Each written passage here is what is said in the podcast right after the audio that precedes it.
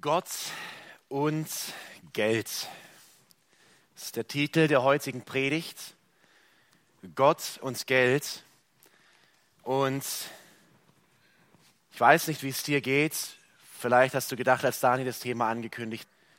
Er schreibt in seinem wirklich darum gehen. Randy Alcorn, er schreibt in seinem Buch Geld, Besitz und Ewigkeit folgenden Satz. Wir suchen in der Bibel Trost, keine finanziellen Anweisungen. Ich weiß nicht, wie es dir geht, mir geht's so. Ich suche hier drin Trost, Kraft, Glaube.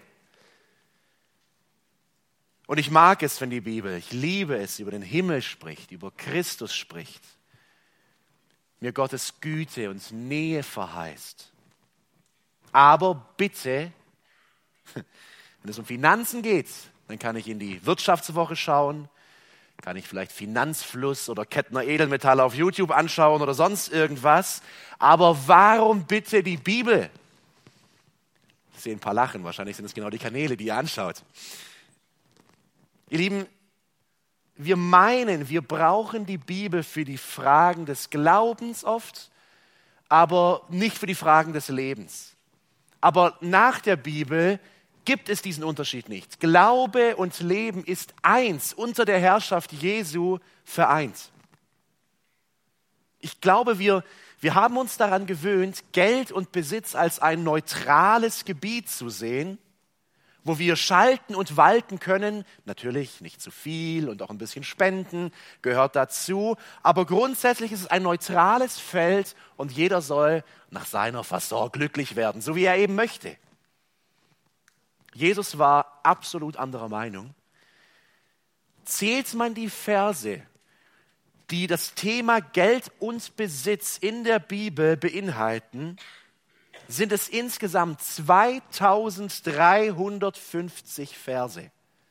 Es, die Bibel spricht nach den Versen mehr über Geld und Besitz als über Glaube und Gebet zusammen. Jesus er sprach mehr über Geld und Besitz nach den Versen, die wir von ihm haben, als über Himmel und Hölle zusammen. Ihr Lieben, Gott hat aus irgendeinem Grund, den wir hoffentlich gleich verstehen werden, ein sehr, sehr großes Anliegen, dass er uns tausende Verse mitgibt, ganze Abschnitte, heute der längste Abschnitt der Bergpredigt geht um Geld und Besitz, damit es etwas mit uns macht. Gott will, dass wir lernen, mit unserem Geld und Besitz biblisch umzugehen. Und wir wissen es, wenn Gott etwas will, gibt es jemand anderen, der großes Interesse daran hat, dass wir es nicht tun, dass wir uns nicht mit dem Wort Gottes beschäftigen, um zu verstehen, was sagt Gott mir über Geld und Besitz. Und es ist Satan. Und wir werden gleich sehen, dass Satan, der Gott dieser Welt, wie er genannt wird, sehr, sehr interessiert ist an unserem Geld. Und dass Geld und Besitz vielleicht seine stärkste Waffe im Leben der Gläubigen ist. Und das damit eines der größten geistlichen Kampffelder überhaupt ist. Und so sind wir in unserer Reihe durch die Bergpredigt an diesem Abschnitt angekommen in Matthäus 6, die Verse 19 bis 24. Und hier wirft Jesus Licht in diesen blinden Fleck, den wir so oft haben, und zeigt uns grundlegende Prinzipien, wie der Gläubige, der vom Reich der Welt ins Reich Gottes übergegangen ist, der neu geboren ist, der mit Christus lebt und ihm nachfolgt, mit seinem Geld und Besitz umgehen soll.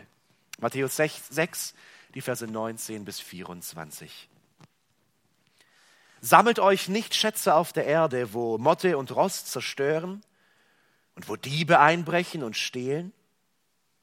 Sammelt euch aber Schätze im Himmel, wo weder Motte noch Rost zerstören und wo Diebe nicht einbrechen und nicht stehlen. Denn wo dein Schatz ist, da wird auch dein Herz sein. Die Lampe des Leibes ist das Auge. Und wenn dein Auge einfältig ist, so wird dein ganzer Leib Licht sein. Wenn aber dein Auge böse ist, so wird dein ganzer Leib finster sein. Wenn nun das Licht, das in dir ist, Finsternis ist, wie groß die Finsternis. Niemand, niemand kann zwei Herren dienen. Denn entweder er wird den einen hassen und den anderen lieben, oder er wird einem anhangen und den anderen verachten. Ihr könnt nicht Gott dienen und dem Mammon. Herr, heilige uns in der Wahrheit. Dein Wort ist Wahrheit. Amen. Jesus, er bringt uns gleich zu Beginn des Textes einen Befehl. Streng genommen sind es zwei Befehle. Es ist ein negativer Befehl, was wir nicht tun sollen. Das ist ein positiver Befehl, was wir tun sollen. Der negative Befehl, wovor wir uns hüten sollen, lautet, sammelt euch keine Schätze auf der Erde. Vers 19. Sammelt euch keine Schätze auf der Erde. Wir müssen genau die Wörter untersuchen, um zu verstehen, was er hier meint. Das Wort sammeln heißt aufbewahren, ansammeln oder aufhäufen. Achtung, er sagt nicht, arbeitet nicht, verdient nicht, seid nicht fleißig. Das würde der Bibel völlig widersprechen.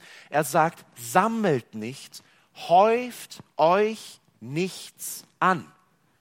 Oder legt nichts vom Überfluss zur Seite. Was sollen wir nicht zur Seite legen? Sammelt euch nicht Schätze.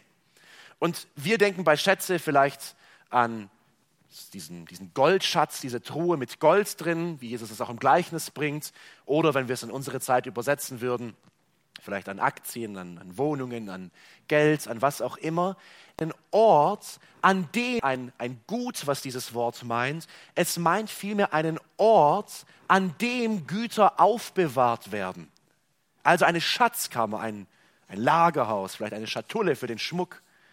Es ist vielmehr ein Ort gemeint, man könnte vielleicht auch sagen, baut euch keine Lagerhallen. Liebe Unternehmer, ihr dürft Lagerhallen bauen, ja, es ist hier im geistlichen Sinne gemeint. Auf die Person besprochen. Baut euch keine Lagerhallen, baut euch keine Schatzkammern, in die ihr dann Geld, Gold, Vorräte, Kostbarkeiten, Besitz hineinlegt. Also im Kern häuft euch keinen unnötigen Besitz und Reichtum an. Ich glaube, im heutigen Verständnis, wenn Jesus heute im 21. Jahrhundert sprechen würde, würde er vielleicht sagen,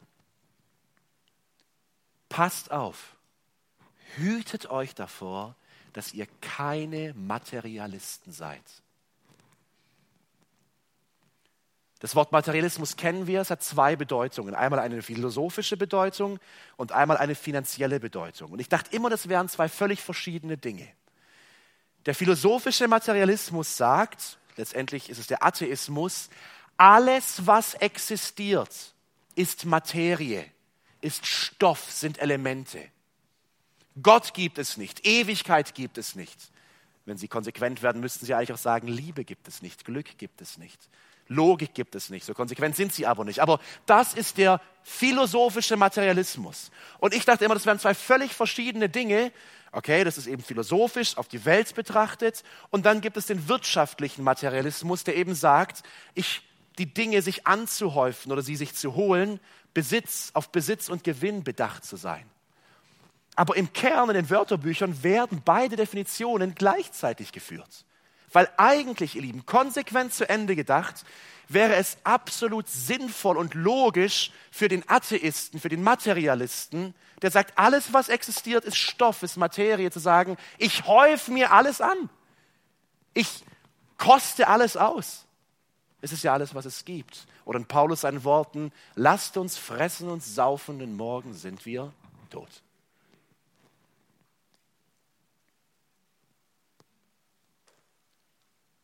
Aber Jesus sagt, sammelt euch keine Schätze auf der Erde. Ihr dürft Dinge besitzen, aber die Dinge dürfen euch nicht besitzen. Ihr müsst so gut aufpassen und damit es jeder versteht, bringt er nicht nur diesen negativen Befehl, was wir nicht tun sollen, sondern er bringt es im positiven Befehl, was wir tun sollen, nämlich sammelt euch aber Schätze im Himmel. Und das müssen wir verstehen. Warum? Warum, sagt Jesus, sind Schätze auf der Erde, ist Materialismus so gefährlich? Letztendlich auch so dumm, so fürchterlich dumm für den Materialismus zu leben, weil Motte und Rost es zerstören, Diebe durchgraben und stehlen. Aller Besitz ist der Endlichkeit unterworfen. Alles. Nimm, was du willst in dieser Welt, berühre es und dann sag zu diesem Gegenstand, dich wird es einmal nicht mehr geben. Mich, diesen Körper wird es einmal nicht mehr geben. Die Hose, die ich trage, sie wird einmal verrotten. Das Auto, das ich fahre, irgendwer wird es zerschrotten. Das Haus, in dem ich wohne, irgendeiner reißt alles wieder ab, was du und was ich aufgebaut haben. Vielleicht bist du gerade dabei gewesen, das abzureißen, was einer mal aufgebaut hat mit Schweiß und Mühe. Die Aktien, in die ich investiere, werden einmal wertlos sein. Das Papier nicht wert sein, worauf sie stehen. Und deshalb, ihr Lieben, ist Materialismus nicht nur gefährlich, er ist so fürchterlich dumm. Er ist dumm. Das will Jesus uns hier zeigen, indem er sagt, alles vergeht. Irgendwer nagt es einmal ab, reißt es wieder ab und es ist vorbei. Als Hiob sein ganzer Besitz genommen wird, nicht nur sein Besitz, selbst seine Familie, sagt er in Hiob 1, Vers 21, nackt bin ich aus dem Leib meiner Mutter gekommen. Nackt gehe ich wieder dahin. Lieben, ich erinnere uns ungern daran, aber an einem Zeitpunkt innerhalb der nächsten 100 Jahre wird jeder Mensch, der jetzt in diesem Raum sitzt, sterben. 2123 wird es niemanden von uns auf dieser Welt mehr geben, wenn diese Welt bis dahin besteht. Und in der Sterbenssekunde wird jeder von uns genau das mitnehmen, was er mitgebracht hat. Nichts. Absolut nichts. Gar nichts. Und Jesus will uns sagen und uns fragen, willst du für nichts leben? Also der negative Befehl von Jesus lautet, und er argumentiert so logisch, das ist so nachvollziehbar. Selbst ein Ungläubiger könnte dieser Logik folgen. Der negative Befehl lautet, vermeide alles, das sich allein auf diese Welt konzentriert, das keinen ewigen Wert hat. Und darauf kommt der positive Befehl, sammelt euch aber Schätze im Himmel, Vers 20. Wir haben gesehen, dass dieser Materialismus unsinnig ist, sich Dinge anzuhäufen, weil alles Stoffliche, alles Materielle vergeht. Und jetzt richtet Jesus den Blick seiner Hörer auf die geistliche Realität. Bedenke, lass es uns immer wieder vor Augen halten, bare Welt, Orten nach der Lehre Jesu und der Bibel ist die geistliche, unsichtbare Welt genauso real wie die sichtbare Welt. Sie ist so real, dass das Leben auf dieser Erde entscheidet, was in der geistlichen Welt im Himmel sein wird. Achtung, dieser Text redet nicht über Rechtfertigung, Bekehrung und die Frage, wie werde ich gerecht vor Gott und komme in den Himmel. Das redet Jesus. Wir haben es gesehen vor, ich weiß nicht, eineinhalb Jahren, als ich angefangen habe mit der Reihe. Redet Jesu an seine Nachfolger. Er ruft seine Jünger zu sich und zeigt ihnen, Reich der Welt, Reich Satans Ich habe euch rausgeholt ins Reich der Himmel, ins Gottesreich und nach dieser Realität sollt ihr leben. Es ist nicht die Frage, wie ich in den Himmel komme. Wir schauen uns gleich noch einige Beispiele an, wie den reichen Jüngling, wo genau nämlich dieser Eindruck erweckt werden könnte, wenn man, wenn man oberflächlich hinschaut. Nein, Jesus, er redet über Nachfolge, über Hingabe, über Heiligung. Und dieser Befehl lautet, sammel dir Schätze im Himmel, lautet, investiere deine Zeit auf Erden in dein himmlisches Konto. Und was heißt das? Das ist so kanaanäisch irgendwie. Was heißt es, sammel dir Schätze im Himmel? Ich brauche nicht in andere Teile der Bibel zu gehen. Das ist der Punkt, den Jesus mit der Bergpredigt machen will. Nimm alle Predigten, die wir darüber schon hatten, die Verse. Das ist Leben für den Himmel, Leben für die Ewigkeit. Fasten, 6 Vers 16. Beten, 6 Vers 5. Spenden, 6 Vers 2. Liebe für deine Feinde, 5 Vers 43. Sprichworte der Wahrheit, 5 Vers 33. Sei treu in der Ehe, 5 Vers 27. Lebe in Versöhnung nach dem Streit, 5 Vers 21. Sei Licht und Salz der Welt, 5 Vers 13. Trotze der, Wiederver der Verfolgung, 5 Vers 12. Sei ein Friedenstifter, 5 Vers 9. Lebe in der Barmherzigkeit, 5 Vers 7 habe Hunger und Durst nach Gerechtigkeit. 5 Vers 6. Es ist die Summe dessen, was Jesus uns vorgelebt hat und wo er uns in die Nachfolge ruft. Das, sagt er, ist Leben für die Ewigkeit. Sammel dir Schätze im Himmel bedeutet, meine Zeit, meinen Besitz, meine Kraft, meine Energie ganz unter Jesu Herrschaft zu stellen und für ihn in seinem Dienst zu leben. Warum war Jesus dieser Punkt so wichtig? Warum hat er so viel über Geld und Besitz gesprochen? Er sagt es uns in Vers 21. Denn wo dein Schatz ist, da wird auch dein Herz sein. Achte auf das Pronomen, wo dein Schatz ist. Das ist ein, ein besitzanzeigendes Fürwort, also wo du persönlich deinen Schatz hinlegst, wofür du dich entscheidest, wofür du investierst, dort, genau dort wird dein Herz sein. Das Herz ist das Zentrum der Person, es ist mein Ich, es ist meine Persönlichkeit. Und ihr Lieben, bitte lasst uns diesen Punkt verstehen. Gott sagt uns, worin du investierst in diesem Leben. Deine Zeit, deine Kraft, deine Gedanken, deine Energie hinlegst, deinen Schatz. Dort wird deine Person, dein Wesen, dein Charakter, dein Ich sein. Und deshalb ist es so gefährlich. Weil rund um den Schatz sammelt sich meine Person, sammelt sich mein Ich, sammelt sich meine Zeit, meine Gewohnheit, meine Denkweisen, meine Prioritäten. Und will irgendjemand von uns falsche Prioritäten, falsche Denkweisen haben? Natürlich nicht. Die Gefahr ist so groß, weil wenn ich in diese Welt investiere, stehe ich unter der Macht dieser Welt, unter dem Einfluss. Investiere ich aber in die geistliche Welt, in den Himmel, stehe ich unter der Macht des Himmels. Wir versuchen es auf den Punkt zu bringen.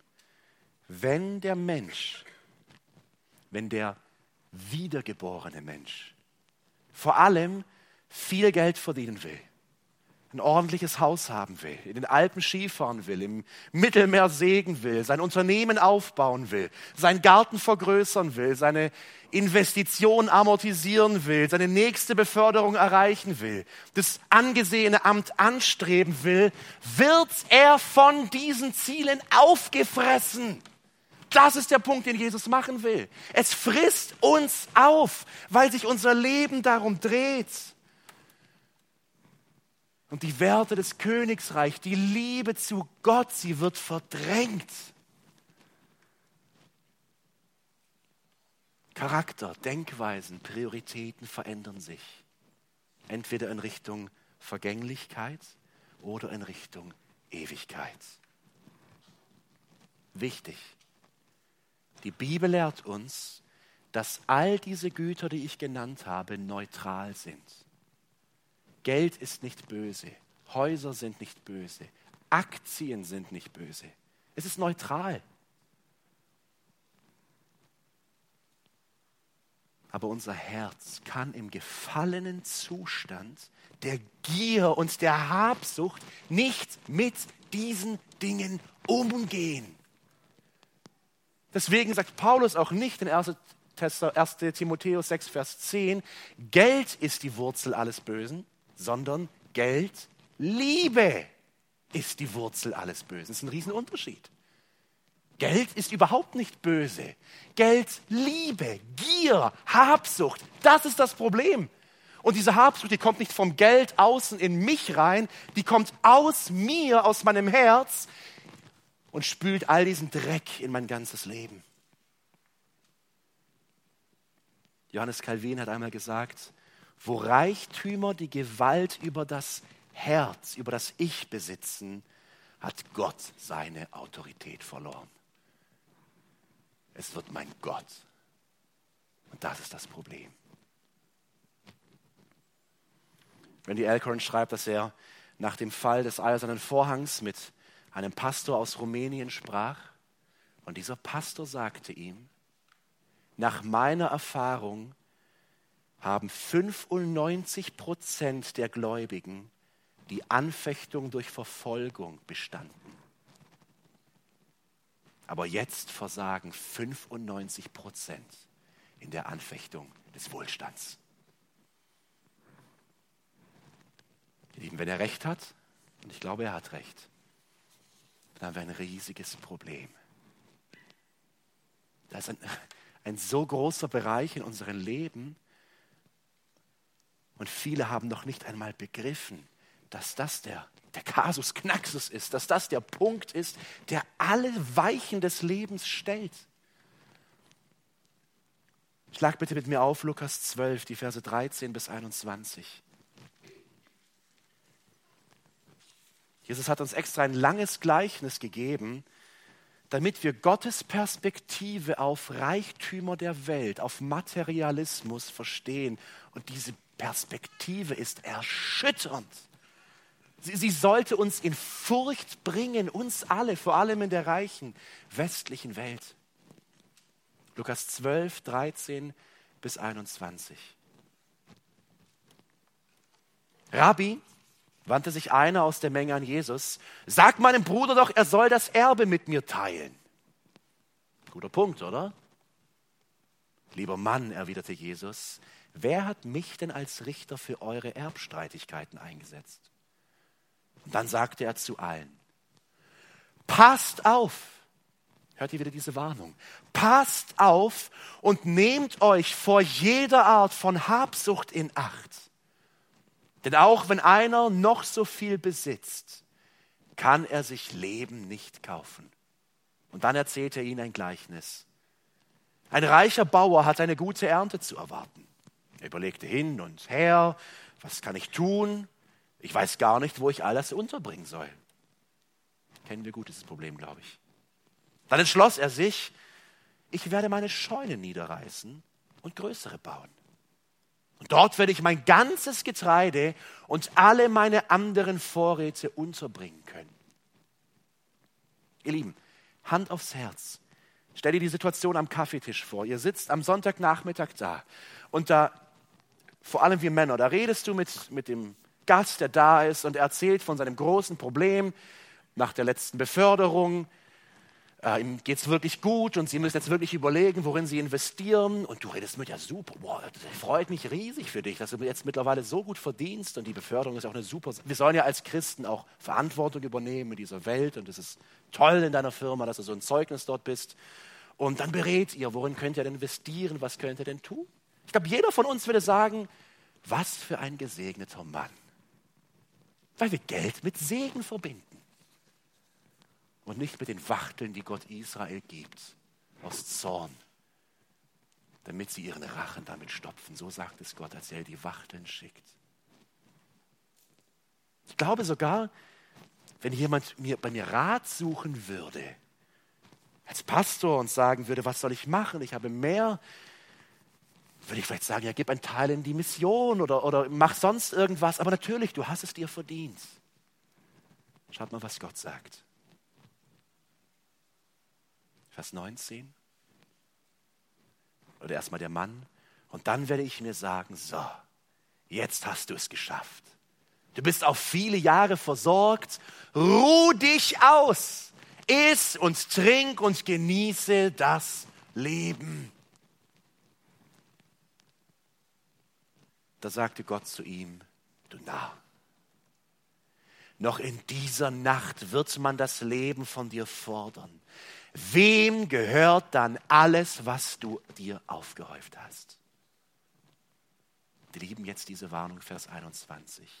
So geht es jedem, der nur auf seinen Gewinn aus ist und nicht reich ist in Gott.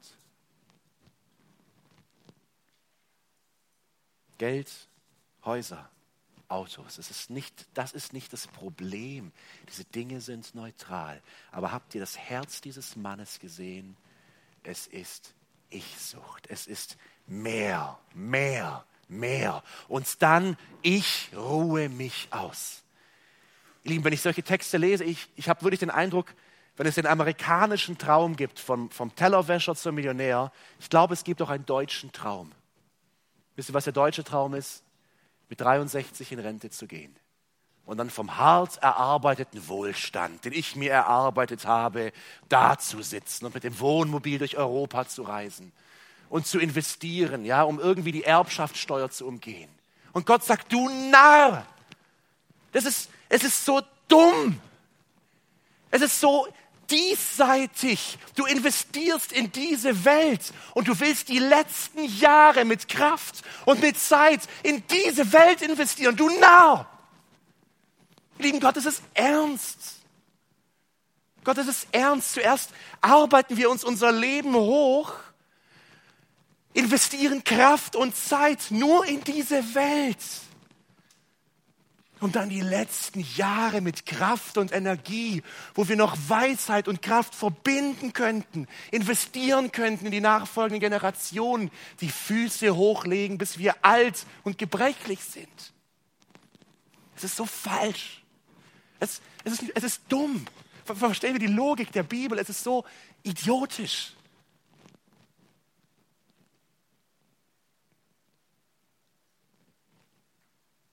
Vor allem, weil wir den wirklichen Schatz des Lebens, die Fülle und das Glück in Gott, das Leben in Christus, damit nicht nur aus den Augen verlieren, nein, wir verbauen durch diese Sünden die Kanäle hin zu Gott.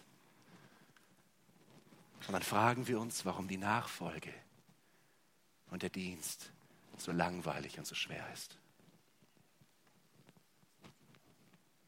Warum warnt Jesus also so sehr nach dem ersten Befehl? Keine Sorge, das war der längste Punkt. Die Warnung habe ich lange Zeit nicht verstanden. Es ist dieses seltsame Bild vom Auge. Und manchmal habe ich mich gefragt, ist es da zufällig reingerutscht, weil es scheint überhaupt nichts mit dem Thema zu tun, haben, zu, zu tun zu haben. Davor geht es um Geld und Besitz, danach geht es um Geld und Besitz. Und jetzt diese seltsame, dieses Gleichnis oder diese Analogie des Auges. Aber wenn wir uns genau anschauen, was Jesus hier sagt in den Versen 22 und 23, dann macht das absolut Sinn. Es ist eine Warnung. Jesus sagt, die Lampe des Leibes ist das Auge. Offensichtlich geht es jetzt hier nicht um Anatomie oder irgendwas, die Augen leuchten auch nicht. Aber was Jesus sagen will, ist, das Auge, es produziert zwar kein Licht, aber es gibt dem ganzen weiteren Körper Licht im Sinn von Orientierung.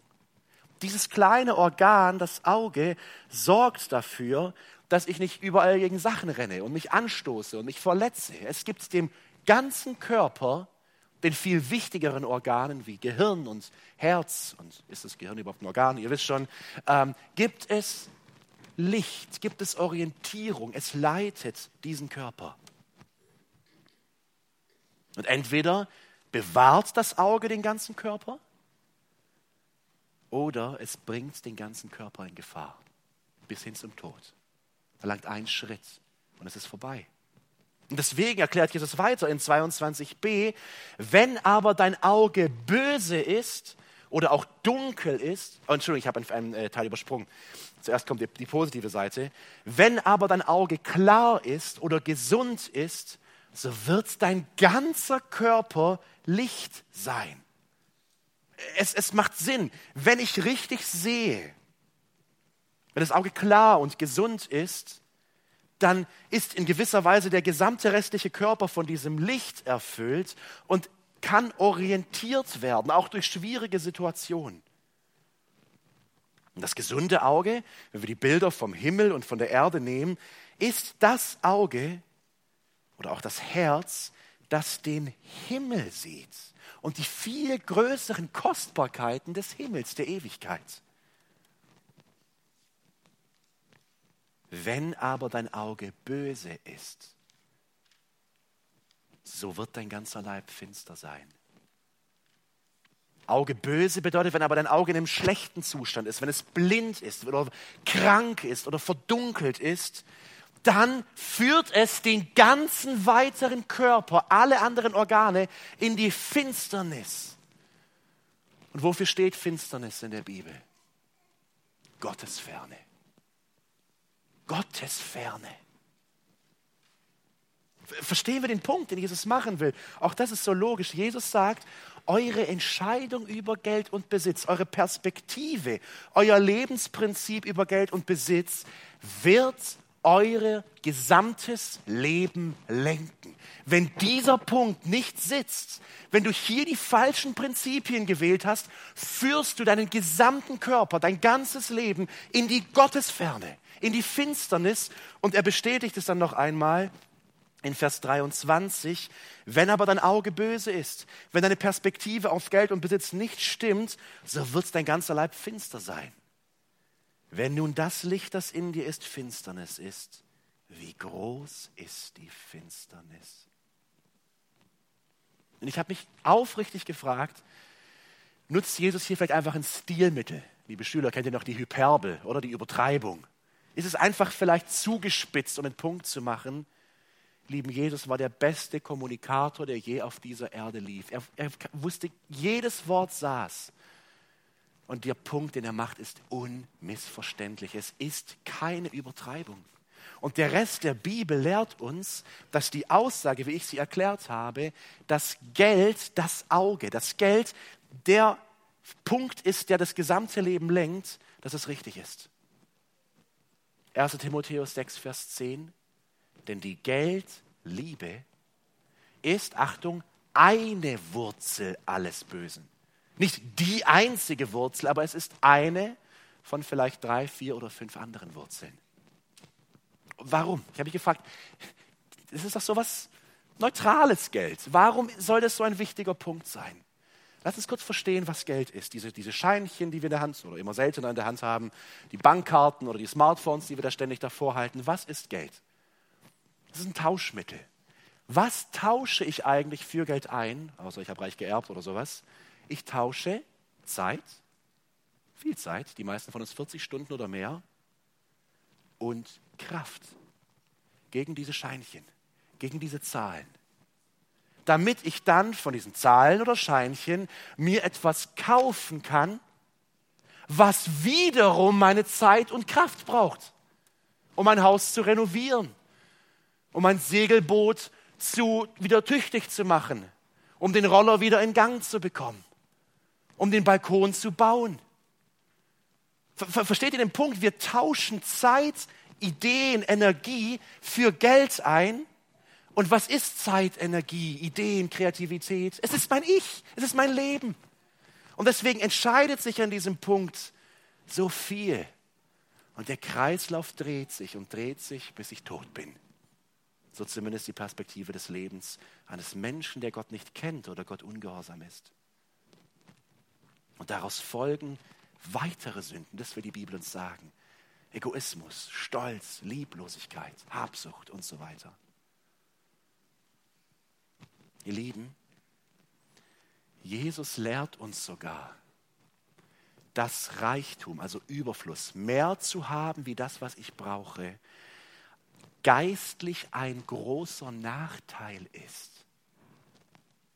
Matthäus 19, 23 bis 25, die Geschichte vom reichen Jüngling. Da kommt ein reicher junger Mann zu Jesus und er will ihm folgen. Und durch die Unterhaltung merken wir, er meint es ernst. Er meint es wirklich ernst. Und Jesus, es heißt sogar, er gewann ihn lieb. Er sieht ihn und er sieht diesen geistlichen Kampf in ihm, weil er viel mitbringt und weil er weiß, diese Sache, für die ich bis jetzt gelebt habe, muss ich hinter mir lassen, wenn sie gefordert wird. Es muss nicht immer gefordert werden, diese Dinge sind neutral. Aber Gott wird sie fordern, wenn er in unserem Herz arbeiten muss. Wenn er da Dinge abschneiden muss, uns in der Heiligung wachsen lassen muss. Und genau das sagt Jesus ihm. Du willst mir folgen, du musst deinen Gott hinter dir lassen. Du musst ihn loswerden. Und die Jünger sind geschockt. Die sind wirklich geschockt. Ab Vers 23, Matthäus 19, da sagte Jesus zu seinen Jüngern, ich versichere euch, für einen Reichen ist es schwer, in das Reich hineinzukommen, in den, in der Himmel regiert. Ihr Lieben, wie, wie, wie hätte es uns noch sagen sollen, dass wir den Punkt verstehen? Wie hätte es noch deutlicher machen können? Ich sage es euch noch einmal. Eher kommt ein Kamel durch ein Nadelöhr, als ein Reicher in Gottes Reich. Als die Jünger das hörten, machten sie das, was wir wahrscheinlich auch tun in uns innerlich. Gerieten sie völlig außer sich und fragten, wer kann dann überhaupt gerettet werden? Was heißt reich sein? In den Versen später erklärt uns oder definiert uns Jesus eigentlich, was der Standard sein sollte, nach dem wir Christen leben sollten ab 6, Vers 25 bringt Jesus die Erwiderung, die wir uns in der nächsten Predigt anschauen wollen, weil jeder Mensch sagen wird, aber Gott, wenn ich, wenn ich nicht meine ganze Zeit, Kraft, Energie in die Arbeit, in den Besitz stecken soll, wovon soll ich denn dann leben? Und wisst ihr, was Jesus klar macht? Sorgt euch nicht. Es reicht euch, wenn ihr einige Dinge habt, Vers 25b, Nahrung, Kleidung, die Grundbedürfnisse des Lebens. Es reicht euch und Gott wird euch diese Dinge geben. Das schauen wir uns nächste Woche an. Reichtum bringt geistlichen Nachteil. Und ihr Lieben, wenn wir in die westliche Welt schauen, dann haben wir den empirischen Beweis, dass es stimmt. Dass es stimmt.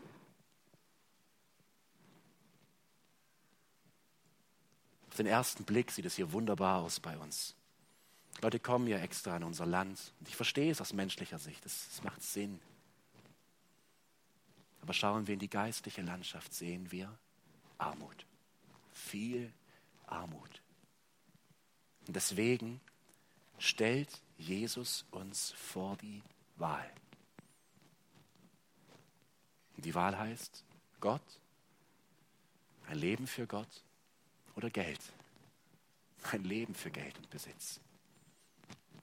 Und wenn du bis jetzt noch gezweifelt hast, ob diese Auslegung stimmt, jetzt kommt der ultimative Beweis. Klarer hätte er es nicht sagen können. Vers 24. Niemand, niemand, keiner, niente, niemand kann zwei Herren dienen. Denn entweder wird er den einen hassen und den anderen lieben, oder er wird einem anhängen und den anderen verachten. Ihr könnt nicht Gott dienen und dem Geld. Mammon ist das aramäische Wort für Geld. Jesus hat uns drei Gegensätze gezeigt, um uns das wirklich klar zu machen. Schätze im Himmel versus Schätze auf der Erde. Gesundes Auge versus krankes Auge. Gott oder Geld. Niemand kann zwei Herren dienen. Das ist noch ein bisschen geschönt ausgedrückt. Wortwörtlich würde, müsste man eigentlich sagen, niemand kann Sklavendienst für zwei Herren tun. Niemand kann zwei Herren bedingungslos gehorchen. Und dieser Gedanke muss uns in Römer 6 führen, wo Paulus ein halbes Kapitel aufwendet, um diese, dieses, diesen Sklavendienst des Menschen klarzumachen, indem er sagt, es gibt keinen neutralen Boden in dieser Welt geistlich. Es gibt Satans Herrschaftsbereich, diese Welt. Und hier wart ihr früher. Und hier hinein fällt laut Jesus ein Leben für den Materialismus. Und es gibt Gottes Reich ihr seid Sklaven Christi. Und hierhin fällt der Bereich, sammelt ihr Schätze, die für Christus gelten. Entweder wird er den einen hassen oder den anderen lieben. Natürlich, wie soll ich Satan und Christus gleichzeitig lieben? Es geht nicht. Da ist Feindschaft, da ist Kampf, da ist Trennung. Und der Nachfolger muss sich entscheiden. Ich komme zum Abschluss, ihr Lieben. Geld, Besitz, Häuser, Aktien, Kleidung, Wohnungen, Autos. Diese Dinge sind neutral. Sie sind im Kern nicht das Problem. Aber bei jedem Menschen, der nicht aufpasst und lernt geistlich durch das Wort Gottes das Leben zu beurteilen und Entscheidungen zu treffen. Er wird unter der Tyrannei des Materialismus leben. Es ist ein Tyrann. Er tyrannisiert uns, weil wir die Dinge kaufen und mehr brauchen und dann diese Dinge unterhalten müssen und in dieser Knechtschaft leben. Die Frage des Textes lautet nicht, darf ein Christ dieses oder jenes besitzen, die Frage, die Jesus dir und mir stellt, ist, besitzen diese Dinge dich? Darum geht's. Deshalb zum Abschluss einige Fragen. Lass sie uns einfach mitnehmen als Anwendung für diesen Text. Sollte ich das besitzen, wenn ich vor der Entscheidung stehe eines Kaufes, einer Investition, sollte ich diese Sache besitzen, oder wird sie mir zu viel Kraft und Zeit äh, entziehen? Wird mich der Besitz dieser einen Sache von anderen Dingen vielleicht abhalten, von denen ich weiß, dass Gott sie möchte, dass ich sie tue?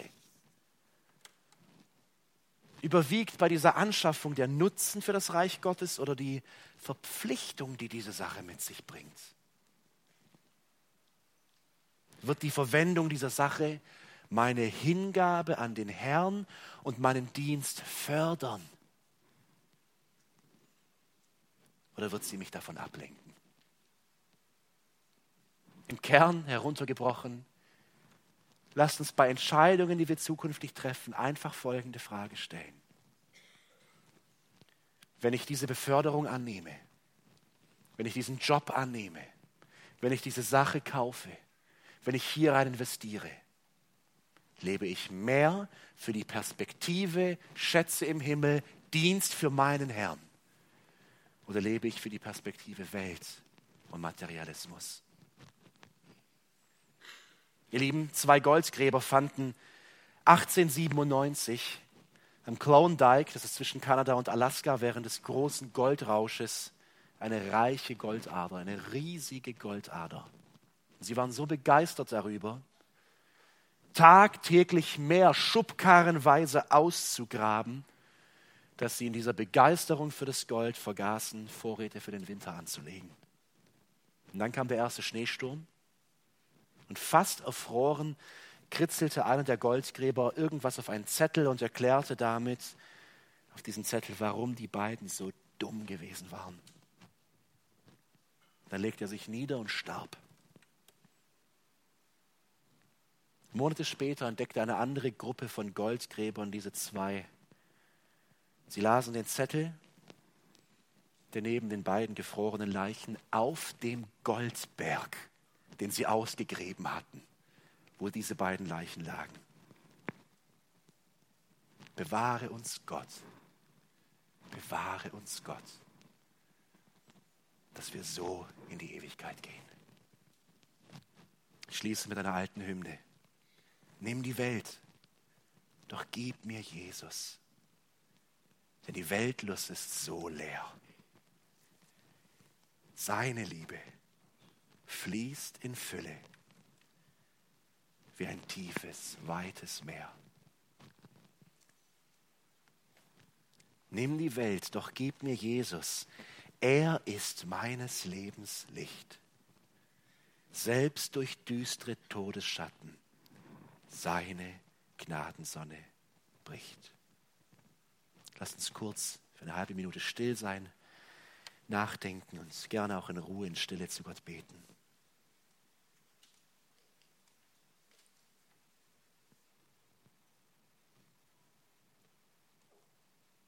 Wir werden gleich das Abendmahl feiern. Das Abendmahl ist der sichtbare, das Sichtbarwerden des Evangeliums. Sein Leib für uns gebrochen, sein Blut für uns vergossen. Lieber Bruder, liebe Schwester, wenn Gott heute zu dir gesprochen hat, wenn er die Dinge gezeigt hat in deinem Leben, bring es zum Kreuz. Du und ich, wir können uns mühen, wie wir wollen. Es ist Christus in uns, die Hoffnung der Herrlichkeit, die Kraft seiner Auferstehung. Es ist die Kraft des Kreuzes, die diese Dinge reinwäscht und uns heiligt.